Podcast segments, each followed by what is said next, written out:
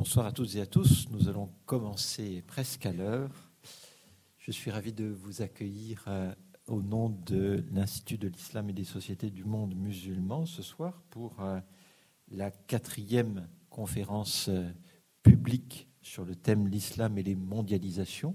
Ce cycle de conférences est coordonné par Sophie Bilardello, qui se trouve ici devant vous en bas. ces conférences publiques sont chaque année sur un, thème différent. Euh, nous avons déjà pu entendre dans cette salle Bernard Héberger et Mercedes Vollet, puis euh, Éric Vallet et Éloi Fiquet. C'était en, octobre et en novembre. Euh, nous n'avons pas pu entendre en décembre Jocelyne Darlia et Emmanuel Surek, mais nous espérons toujours vous proposer une date bientôt.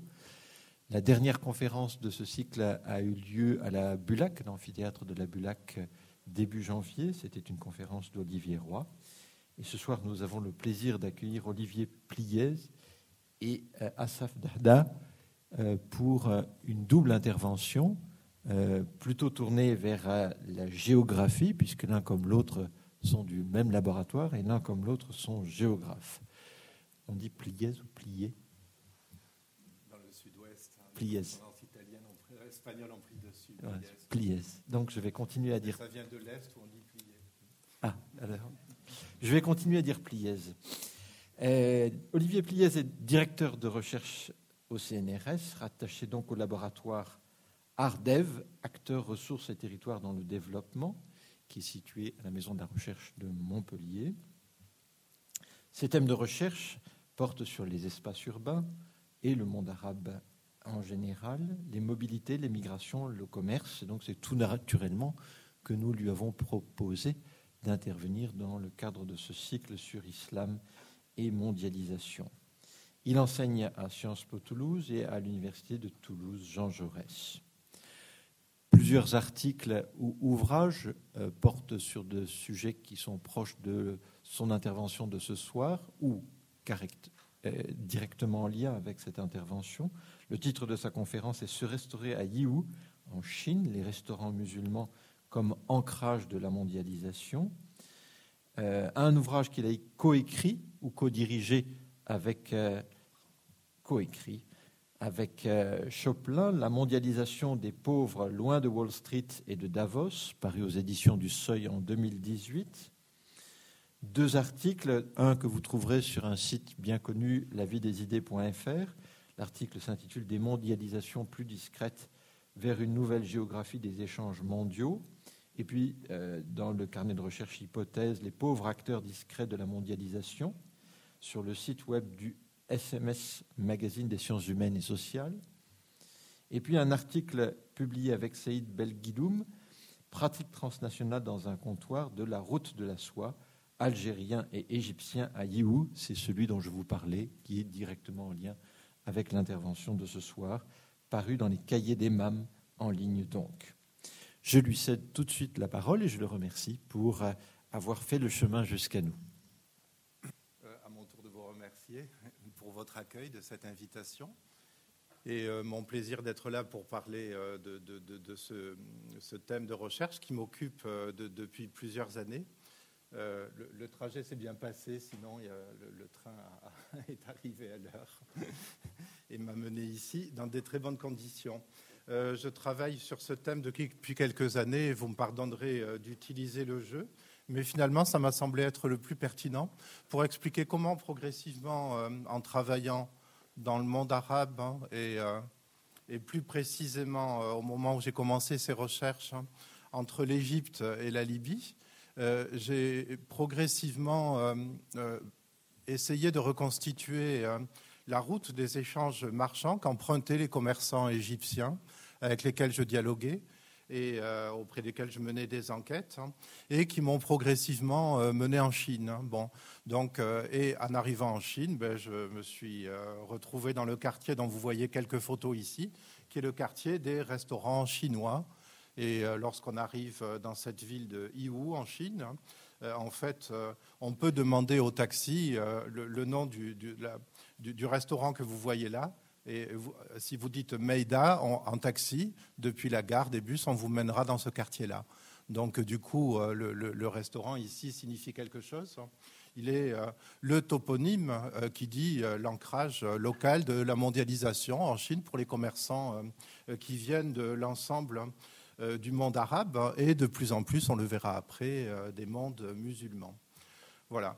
Donc, euh, euh, je, vous disais que je vais commencer un peu sur un ton personnel et vous expliquer comment, en travaillant euh, dans des régions comme celle qu'on voit sur la photo ici, c'est-à-dire à la frontière entre l'Égypte et la Libye, dans des bourgades bédouines très isolées, à 10 heures de route du Caire, à 8 heures de route d'Alexandrie, il y, a une bourgade frontalière. Hein. En haut, sur le plateau, on est en Libye. en bas, dans la baie, on est en Égypte, hein, dans la bourgade de Saloum. Et euh, dans cette euh, bourgade qui m'intéressait, j'avais travaillé pendant quelques années en Libye, euh, j'y étais passé un peu par hasard de retour de Libye et j'avais été surpris d'y découvrir une rue principale hein, qui ressemblait pas à une rue habituelle d'une bourgade de 4-5 000 habitants puisque j'y avais recensé, j'ai plus le chiffre en tête là, mais j'y avais recensé l'équivalent de 200 fonds de commerce, je crois, et euh, dont 100 euh, d'entre eux étaient des entrepôts. Donc euh, clairement, la bourgade frontalière avait une autre fonction que celle d'être le point, le, point frontalier uniquement. C'était aussi un point de rupture de charge sur des routes d'échange hein, qui allaient d'un pays à l'autre. Hein, et qui évidemment a vocation à aller au-delà compte tenu de l'étroitesse du marché de consommation local. Donc, euh, euh, ce qu'on voit sur les trois photos, enfin, vous avez vu la carte en haut qui resitue euh, Saloum, à la frontière. Hein. vous m'excuserez de toujours mettre cette carte qui, a très mal placé le Caire. Hein. Vous savez tous que le Caire n'est pas du tout dans le golfe d'Aqaba, mais du coup, plutôt vers là. Mais lorsqu'on prend cette route depuis le Caire ou Alexandrie, ensuite on remonte jusqu'à la frontière, à Saloum, après plusieurs heures de route dans la steppe. Hein. Et ensuite, même chose du côté libyen. Pendant plusieurs heures de route, on circule dans la steppe avant d'arriver ou de contourner la première ville qui s'appelle Tobruk. Et ensuite de repoursuivre le trajet sur un plateau euh, aride hein, jusqu'à Ajdabi hein, en Libye. Et puis là, on suit la route littorale. Donc, euh, entre les deux, en fait, c'est assez étonnant de voir cette petite bourgade hein, extrêmement animée et très investie euh, dans le commerce frontalier. Ce n'est pas la seule dans ce cas-là, bien sûr, mais euh, c'est celle, qui m'a intéressé au moment où j'avais commencé ces enquêtes, c'est-à-dire maintenant, il y a presque une quinzaine d'années. Voilà. Donc, comme vous le savez, depuis 2011, cette région est interdite d'accès, hein, comme l'ensemble de la Libye et toutes les régions voisines, des pays voisins. Et euh, donc, euh, du coup, euh, c'est des enquêtes que j'ai menées il y a une quinzaine d'années, mais que j'ai ensuite poursuivies ailleurs, et notamment à Yibou.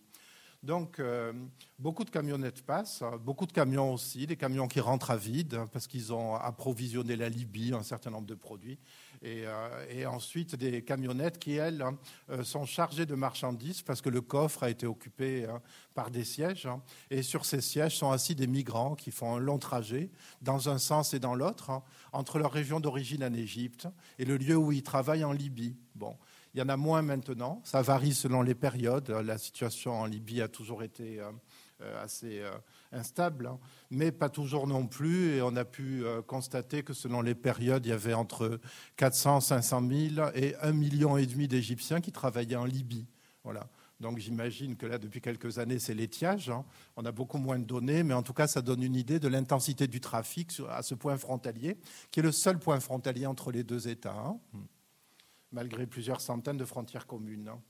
Donc, euh, Saloum, une rue marchande dans la mondialisation.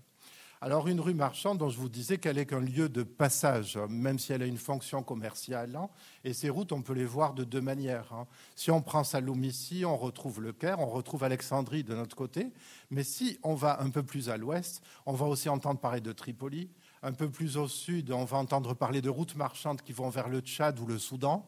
Et toutes ces routes marchandes, hein, qui relèvent de ce qu'on appelle euh, rapidement la mondialisation par le bas, sont connectées les unes aux autres hein, par des euh, importateurs qui euh, vont acheter des produits un peu partout dans le monde, en Méditerranée, en Turquie par exemple, hein, et notamment en Turquie, dans le Golfe et notamment à Dubaï, ou alors en Chine, et, qui ensuite approvisionne différents marchés en, important des marchandises et en général pour toute une série de contraintes politiques et économiques qui contournent les frontières et aussi les droits de douane pour arriver à atteindre les marchés de consommation.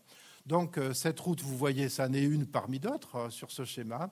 Et puis là, si on en fait une épure, Saloum est ici.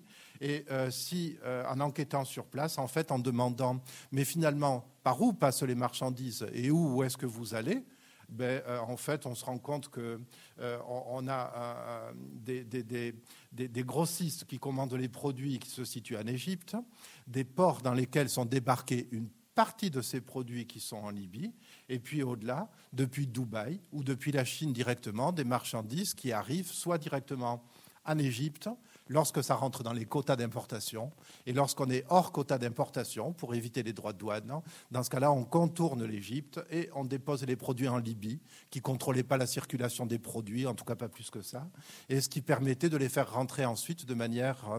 Euh, clandestine, je ne peux pas dire ça pour avoir vu le point frontalier à plusieurs reprises, mais en tout cas, euh, au vu, euh, au vu au sud de tous, euh, dans ce coin-là en particulier. Mais en tout cas, malgré la petitesse et l'étroitesse et l'éloignement de l'endroit, c'est un lieu de passage majeur de l'importation des marchandises en Égypte. Euh, donc, euh, on change encore d'échelle pour aller progressivement vers la Chine et aussi pour rappeler que ces échanges marchands, ils n'arrivent pas du jour au lendemain, ils disparaissent pas du jour au lendemain non plus, ils se construisent dans la durée. Au début, on avait parlé pour mon intervention d'Algérie, je, vais, j'ouvre un peu le sujet, on en avait parlé aussi, mais pour expliquer que finalement, euh, dans les années 80, euh, euh, les commerçants algériens, par exemple, comme les commerçants tunisiens, allaient beaucoup s'approvisionner à Belzunce, hein, le quartier de Belzunce à Marseille, hein, et aussi à Gênes et à Barcelone, hein, et en Méditerranée occidentale, il y avait des, des, des espaces d'entrepôts dans lesquels euh, des grossistes rencontraient des importateurs, ils négociaient entre eux et les marchandises ensuite retraversaient la Méditerranée pour approvisionner euh, le Maghreb. Depuis l'Égypte, la situation était un peu différente, on est plus à l'est, et là, du coup, euh, cette, ce type d'échange s'effectuait avec la Turquie et avec les, États, avec les États du Golfe ou via les États du Golfe. Hein. Et progressivement, ce qu'on a vu au fil des années, années 80, 90, 2000, c'est que ces routes se sont progressivement connectées les unes aux autres. Et en se connectant les unes aux autres, elles ont créé un espace marchand dans lequel euh, transnational, on dit plutôt qu'international, parce que pas entre deux pays, mais c'est plutôt transcender les frontières pour échanger d'un pays à l'autre au gré des contraintes et des facilités proposées euh, d'un côté ou de l'autre. Et donc, euh, du coup, euh, euh, les uns et les autres se sont mis à circuler dans un espace de plus en plus étendu qui les a menés jusqu'en Chine au début des années 2000. Pourquoi faire hein? Ben Pour approvisionner ce qu'on appelle, ou en tout cas ce que les multinationales appellent le marché des pauvres. Hein. et le marché, en anglais, la bas de la pyramide, hein, BOP et le marché BOP. Et donc là, c'est une, j'avais trouvé ce tableau là pour les pays arabes qui euh, disait il est extrêmement discutable, mais malgré tout, ça donne des ordres de grandeur, euh, ce qu'est le marché au bas de la pyramide, c'est-à-dire hein, cette part importante de la population qui est à la fois solvable à condition de pouvoir acheter des produits à très faible prix. Il se trouve que les multinationales s'y sont essayées, les grandes multinationales mondiales s'y sont essayées, mais pas toujours avec succès. En revanche, les commerçants transnationaux, qui avaient fait leur premier pas quelque part entre Marseille, Barcelone et Istanbul, eux ont réussi à mettre en place, hein, en contact avec euh, des euh, petites, moyennes entreprises hein, euh, situées en Asie de l'Est, du Sud-Est et puis ensuite en Chine, se sont progressivement mis en place les filières d'échange qui permettaient de tirer les prix au plus bas pour ensuite les vendre au plus grand nombre ce qui a été extrêmement rentable pour quelques-uns d'entre eux. Voilà, donc à l'extrémité de la route, on y vient, on arrive euh, à Yiwu, qui est une sorte de supermarché global, mais dans lequel on achète en gros, c'est-à-dire euh, en gros, c'est-à-dire au minimum un demi-container. C'est aussi une des réussites de Yiwu. On peut acheter moins d'un container parce qu'il y a des personnes euh, qu'on appelle les traders là-bas, dont la fonction est euh, de mettre en contact des gens qui veulent euh, faire venir des marchandises dans un port précis. Eux ont un carnet d'adresses qui leur permet de trouver quelqu'un d'autre hein, qui veut aussi acheter quelque chose, peut-être un autre produit. Et ensuite, tout ça ben, se retrouve dans le même container et puis elle peut aller dans chaque, dans chaque port de destination. Donc, Yiwu est le plus grand marché de gros de Chine. Hein, et dans son créneau particulier, qui est celui des qu'on appellerait à un article les menus articles, c'est-à-dire la papeterie, les objets de décoration d'intérieur, le, le, petit outillage aussi, des tas de choses qu'on utilise tous au quotidien. Et euh, c'était aussi la grande capitale mondiale des chaussettes, hein, des fermetures éclairs. Donc sur tous ces petits articles, hein, Yiwu est le plus grand marché de gros du monde aussi. Hein. Donc du coup, euh, c'est quand même un endroit euh, à part. Et pour cette raison-là, bah, Yiwu, c'est à chaque fois plus de produits vendus à l'étranger depuis le début des années 2000 et de plus en plus de marchés dans la ville. J'ai passé cette étape, je sens que j'ai déjà été trop bavard. Non, ça va? D'accord. Euh, merci. Euh, donc, euh, du coup, ce marché a été créé en 1982. Il a une histoire avant la création du marché que je ne vais pas rappeler ici, mais comme je vous le disais, comme pour les réseaux marchands, rien ne naît de rien nulle part non plus. Et donc, à chaque fois, il y a une histoire des savoir-faire, une accumulation de capital qui font qu'à un moment donné, dans cette ville, un marché, un marché de gros a été créé. Évidemment, ce n'était pas le seul non seulement en Chine, mais aussi dans cette euh, région qui est euh, celle, euh, je m'en excuse auprès des, des, sinophones de la salle, je ne parle pas du tout chinois, celle du Zhejiang, et cette région qui a une population à peu près équivalente à celle de la France, un peu plus, mais bon, à peu près équivalente à celle de la France, compte aussi de nombreux autres marchés de gros le, talent des opérateurs de la ville de Yiwu, c'est-à-dire à la fois la municipalité de Yiwu et euh, la chambre de commerce, hein, est euh, d'avoir réussi à capter les opportunités proposées par euh, un État chinois qui, après 1919, lancé les politiques de libéralisation économique. Hein. et tout le monde a essayé de saisir les opportunités qui se présentaient. Quelques-uns ont réussi. Et parmi ceux qui ont réussi, Yiwu est celle qui a le mieux réussi en Chine. Donc, je ne vous relis pas ce qui est là, vous avez eu le temps de le lire aussi, mais euh, c'est euh, pour euh, toutes ces raisons-là devenu le plus grand marché de gros du monde dans son domaine hein, et le plus gros de Chine, tout domaine confondu. Trois conséquences. D'abord, de, ces choix de politique économique locale. Hein. D'abord, la capacité qu'a eu Yiwu d'attirer des, des, fabricants de petits articles hein, de l'ensemble de la région. D'abord euh, du district rural dans lequel la ville, qui était alors une toute petite ville, hein, est posée, ensuite d'un district, ensuite de la province, hein, et puis ensuite au-delà de la région, et puis ensuite des autres régions de Chine. C'est-à-dire que progressivement, Yiwu est devenu une vitrine pour l'exposition de produits, qui est une véritable industrie en Chine et un peu partout dans le monde maintenant, et euh, l'exposition de produits qui demande de construire des bâtiments dans lesquels on peut exposer le plus de produits possible, hein, venant du plus de, euh, de, petites et moyennes entreprises possibles aussi. Voilà, donc c'est euh, des, halls qui sont ouverts à peu près tout le temps. J'y reviens juste après. deuxième point, le succès de Yiwu entraîne donc la multiplication des marchés dans la ville. Ce ne serait pas faux de dire hein, que la ville de Yiwu, qui compte à peu près un million et demi d'habitants, qui se situe à la première fois que j'y suis allé à 3 heures de train de Shanghai, aujourd'hui à 2 heures de train de Shanghai, et euh, par TGV depuis l'aéroport directement, donc extrêmement bien, euh, euh, loin de la mer, à quelques heures de route, mais qui malgré tout est un port franc et un port sec, c'est-à-dire que les activités de dédouanement des marchandises se font sur place. Hein. Les containers sont déjà scellés et partent directement en train jusque dans les ports de la région. Et donc, euh, tous les marchés de la ville, qui sont en fait des halls d'exposition, ben, ont été, euh, euh, se sont développés tant et plus sous deux formes. Hein. D'abord, celle de rue spécialisée, comme celle que vous voyez là, il y a une rue, de rue.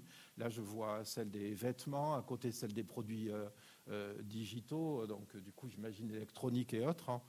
Euh, et, puis euh, d'autres, ben, vous l'avez vu ici, décoration, construction, etc., etc., des halls spécialisés pour les importateurs qui, lorsqu'ils viennent à la ville, veulent y passer peu de temps et trouver exactement ce dont ils ont besoin. Ce qui a donné ben, une croissance très rapide du nombre de, boutiques, des shops d'exposition de produits. Lors de la création du marché, 700 boutiques. Hein, et euh, en 2014, 70 000. Hein. Donc, du coup, c'est vraiment une ville d'exposition de produits. Donc, euh, troisième point, ben, Yiwu s'est internationalisé euh, de deux manières. D'abord en installant des marchés d'exposition de produits sur tout le territoire chinois. Ce sont tous les petits points noirs que vous distinguez sans doute de loin depuis ici. ce sont les marchés de produits de Yiwu exposés un peu partout en Chine, et notamment un certain nombre d'entre eux exposés euh, dans les villes frontalières de la Chine, c'est-à-dire à destination déjà des États voisins. Et du coup, bon, je ne vais pas recommenter le tableau, mais je ne l'ai pas remis à jour non plus parce que ça n'a pas changé tant que ça par la suite. Hein. Et bon, les données sont toujours un peu approximatives. Hein. Là, j'ai demandé à des collègues sinologues qui me l'ont confirmé, mais ils m'ont dit que ça donne quand même des ordres de grandeur qui sont assez véridiques. Hein. Et on peut le voir sur place. En 2011, donc, le premier acheteur, euh, c'est euh, l'Union européenne.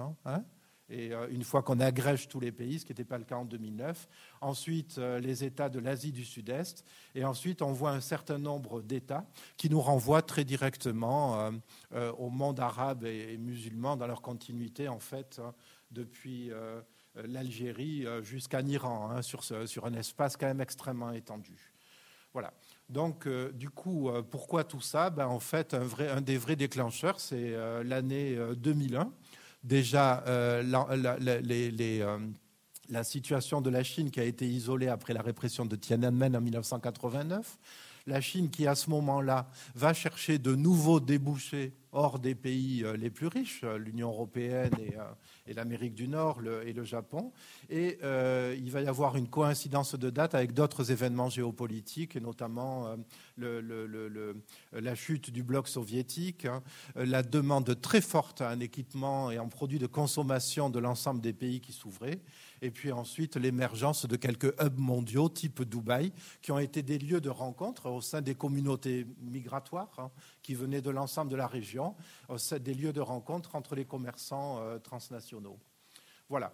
Ce qui nous amène du coup à nous poser la question, mais finalement, euh, euh, pourquoi IU, je voulais expliquer. Et le long de ces grandes routes marchandes qui sont de plus en plus étendues, ben à chaque fois euh, de plus en plus de places marchandes hein, qui peuvent être très petites comme Saloum, qui peuvent être euh, colossales comme euh, Dubaï. Et malgré tout, une question qui s'est posée à moi le jour où j'ai eu la chance d'être invité à un colloque en Chine hein, et où je me suis dit, ben, c'est l'occasion d'aller voir comment ça se passe hein, auprès des personnes pour les personnes auprès desquelles je mène l'enquête dans des bourgades comme Saloum ou alors dans la ville du Caire puisque je leur ai dit, mais finalement, quand vous allez en Chine, vous allez où? Et toutes ces personnes qui ne se connaissaient pas m'ont toutes donné le même nom de ville, c'était la ville de Yiwu. Bon. Donc, du coup, mais malgré tout, quand on ne parle pas chinois, comment se repérer dans le plus grand marché du monde sans parler chinois? Ce qui est la question que se pose nombre de commerçants, et ça nous amène au restaurant.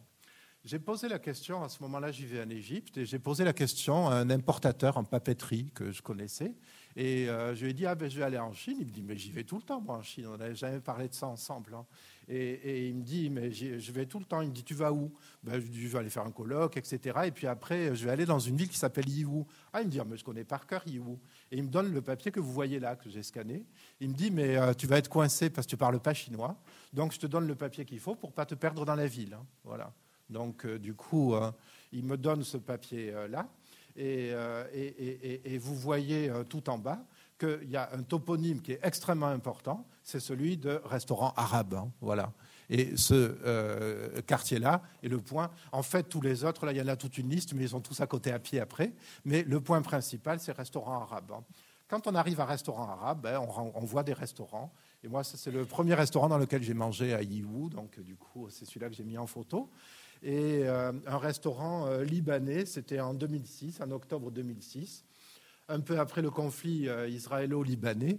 Et donc, c'était une période un peu tendue. Il avait beaucoup parlé de ça. Il y avait déjà des commerçants qui venaient d'autres horizons. Je me rappelle qu'il y avait un Libyen qui était là. Il y avait aussi un Égyptien.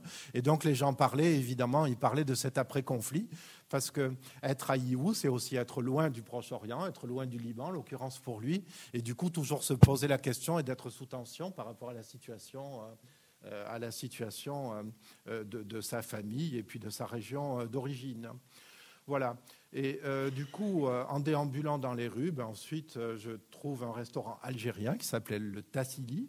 Et là, du coup, je commence un peu à parler avec les Algériens. Et il y en a un qui me dit, mais toi, on ne te connaît pas et puis tu n'as pas une tête d'importateur. Il dit, viens t'asseoir, je vais tout expliquer. je dis, ben, formidable. Hein. Alors ce monsieur-là était un journaliste d'opposition en Algérie qui a quitté l'Algérie dans les années 90. Avant ça, il avait fait une thèse avec Mohamed Harkoun en France. Hein. Et donc, du coup, ensuite, il était parti en Algérie. Ça s'était pas bien passé, du coup, il était parti dans le Golfe. Et dans le Golfe, ensuite, il s'est mis au commerce.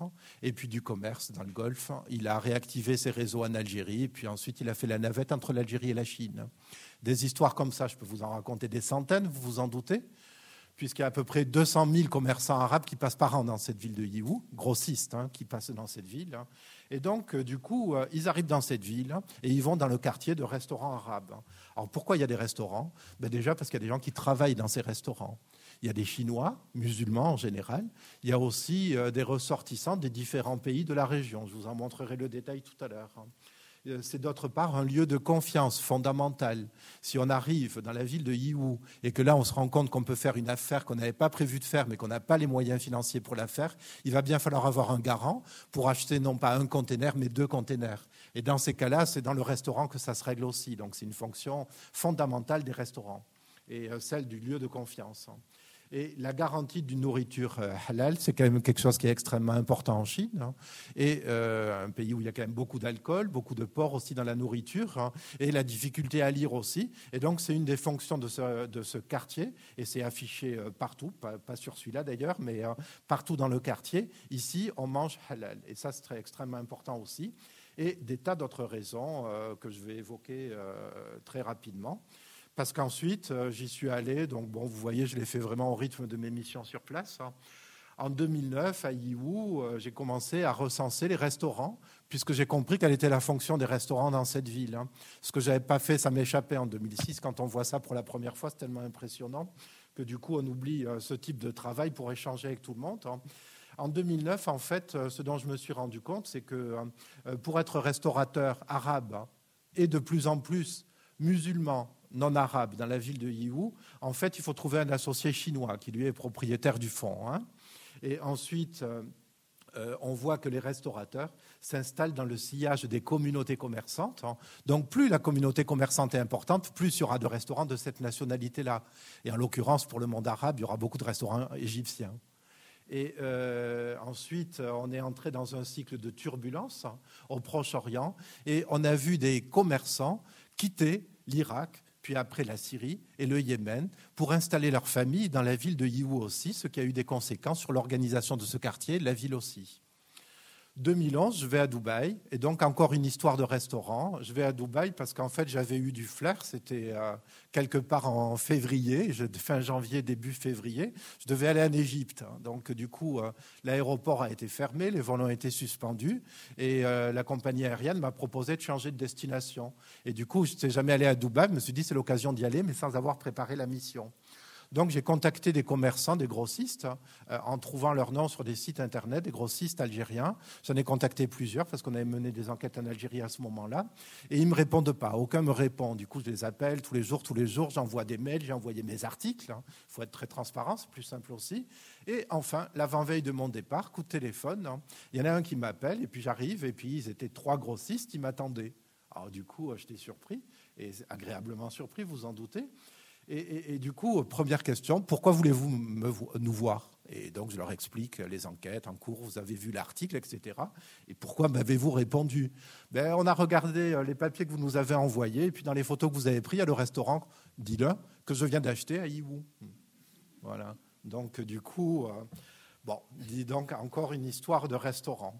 Et puis ensuite, ben, à chaque fois, plein d'histoires individuelles. Des traders kurdes qui avaient été migrants en Arabie Saoudite et qui devenaient euh, ensuite traders, c'est-à-dire intermédiaires commerciaux dans la ville de Yiwu et qui, avaient tout leur euh, euh, lieu de rendez-vous en terrasse de café ou dans des restaurants aussi.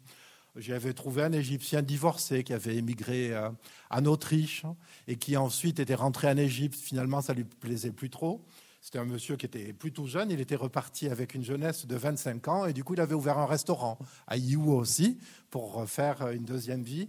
Donc, il y a aussi ces situations-là et on retrouve tout, un tas de petits mondes et toute une série de petites expériences individuelles hein, qui font sens collectivement euh, dans ce quartier-là. Et, euh, puis après, je ne vais pas m'étaler plus, mais autour des restaurants, autour des restaurants, il y a d'autres fonctions et comme celle de, euh, comme celle de euh, des activités qui sont celles, par exemple, de ce que vous voyez ici, le, souk chinois, et cette petite boutique de, rien du tout, le souk chinois, en fait, c'est le neveu d'un restaurateur qui lui-même avait son frère qui était euh, intermédiaire trader dans la ville, et euh, le, neveu était tout jeune, hein. et donc il faisait ses premiers pas dans le commerce. Il avait dit, mais ici tout le monde vient acheter en gros, mais je suis sûr qu'ils veulent ramener aussi des souvenirs à leurs femmes et à leurs enfants, donc ils vendaient des jouets au détail et euh, des, des parfums. Donc, du coup, il y avait des boutiques pour les commerçants qui peuvent être touristes à un moment donné. Il y a des restaurants, bon, celui-là n'existe plus, mais bon, les mille et une nuits, ça fait toujours rêver. Et il y a ces euh, bureaux de trading, là vous en voyez ici, par nationalité en général, puisque chacun est spécialisé sur une région du monde. Hein. Et euh, on trouve aussi des restaurants comme celui-ci, qui sont des restaurants de Chinois musulmans. Et euh, donc ils proposent bon, plus ou moins de la nourriture aux, frères aux frères musulmans, aux frères de l'islam. Et ensuite, ce que vous voyez ici, c'est euh, un document qui était distribué, donc Ramadan euh, écrit, euh, écrit en haut. Et ce document, un petit fascicule papier, était distribué en terrasse de café et de restaurants dans le quartier pour tous ces commerçants qui arrivent jour et nuit et qui en général ne passent pas plus de trois jours dans la ville pour passer leurs commandes. Et donc lorsqu'ils arrivent dans la ville, il faut que tout aille vite. Et ce que permet de découvrir ce document, pour eux, en tout cas lorsqu'ils y arrivent pour la première fois, c'est d'une euh, d'avoir l'horaire de la prière en période de ramadan à la mosquée de Yiwu, parce qu'il y a le décalage horaire bon, depuis toutes les régions du monde, hein, puisqu'on retrouve aussi, euh, moi j'avais rencontré euh, des Indiens musulmans d'Afrique du Sud dans ce quartier, j'avais aussi rencontré des Libanais du, du Brésil, donc il y a des gens qui viennent vraiment du monde entier. Et donc, euh, du coup, euh, euh, la municipalité de Yiwu a non seulement ouvert des marchés, mais dans le cadre de ce que j'ai dit très brièvement autour de les initiatives chinoises qui consistaient à, à, chaque fois démarcher très directement les, les, commerçants, les importateurs du monde arabe, hein, ils avaient aussi décidé d'ouvrir une grande mosquée dans la ville, hein, de construire une grande mosquée dans la ville. Donc il y a une, une immense mosquée qui correspond à ce que vous voyez là en dessin, et puis derrière, ben, les heures de prière dans la ville. Voilà. Donc toute une série de fonctions, et ensuite, par la suite, ben, euh, des écoles, hein. c'est ce qui est indiqué ici, une école euh, pour... Euh, les, enfants qui veulent avoir une éducation à la fois conforme aux préceptes de l'islam, mais en même temps moderne, où on apprend aussi le chinois, l'anglais, etc., etc., de la maternelle jusqu'au lycée. Voilà. Donc, euh, et puis ensuite, ben, évidemment, on apprend le chinois. Et puis il y a aussi un bureau euh, de police euh, qui est traduit dans les trois langues, hein, en bleu. Voilà. Et donc, je vais conclure là-dessus hein, pour ne pas dépasser. Et ce qu'il ne faut pas oublier, c'est que lorsqu'on est en Chine, et ce que vous voyez écrit là, je l'ai pris sur le site internet de la municipalité de Yiwu, c'est que à chacun son exotisme. Et à un moment donné, il est probable qu'un euh, problème soit posé à la municipalité de Yiwu, que ce quartier-là soit désigné comme restaurant arabe hein, et identifié sous ce terme. Et donc des panneaux ont été installés tout autour du quartier, et euh, appelant ce quartier-là Exotic Street. Et donc, du coup, un lieu, dit la municipalité, qui produit de la globalisation et regroupe des Chinois, des restaurants chinois ou exotiques. Hein. Peut-être, euh, je vais passer là-dessus, c'est la recension des restos pour pas trop dépasser. Je voulais juste euh, vous montrer, euh, on parle aujourd'hui des routes de la soie, et c'est là que je voulais montrer la petite vidéo pour finir. On parle aujourd'hui des routes de la soie, et ces grandes routes, ce grand projet qui a été impulsé en 2013 par le, président chinois pour relier par la voie terrestre et maritime l'Asie, l'Europe et l'Afrique à la Chine, toujours un peu plus pour l'acheminement des marchandises. Et si j'y arrive. Ah oui, peut-être en appuyant là. Euh, ce monsieur n'est pas n'importe qui, puisqu'il a eu à un moment donné, il a eu un moment de célébrité mondiale, puisqu'il euh, a été euh, cité un exemple dans le, le premier ou l'un des premiers discours du président chinois, lorsqu'il a inauguré, lancé le méga projet des routes de la soie, en disant on a l'exemple dans la ville de Yiwu, et notamment à travers les restaurants arabes qui sont construits dans la ville de Yiwu, de la mondialisation telle que euh, la Chine envisage de la porter pour le siècle à venir. enfin pour le demi-siècle à venir. C'est un méga projet sur 50 ans. Et donc, ce restaurant est, devenu l'emblème. Hein. C'était un restaurant parmi d'autres, il y en a 35, 36 dans la ville, hein. et c'est devenu l'emblème de cette mondialisation sino-arabe qui est devenu, qui, qui, a largement dépassé ce monde-là depuis. Voilà. Merci, à vous.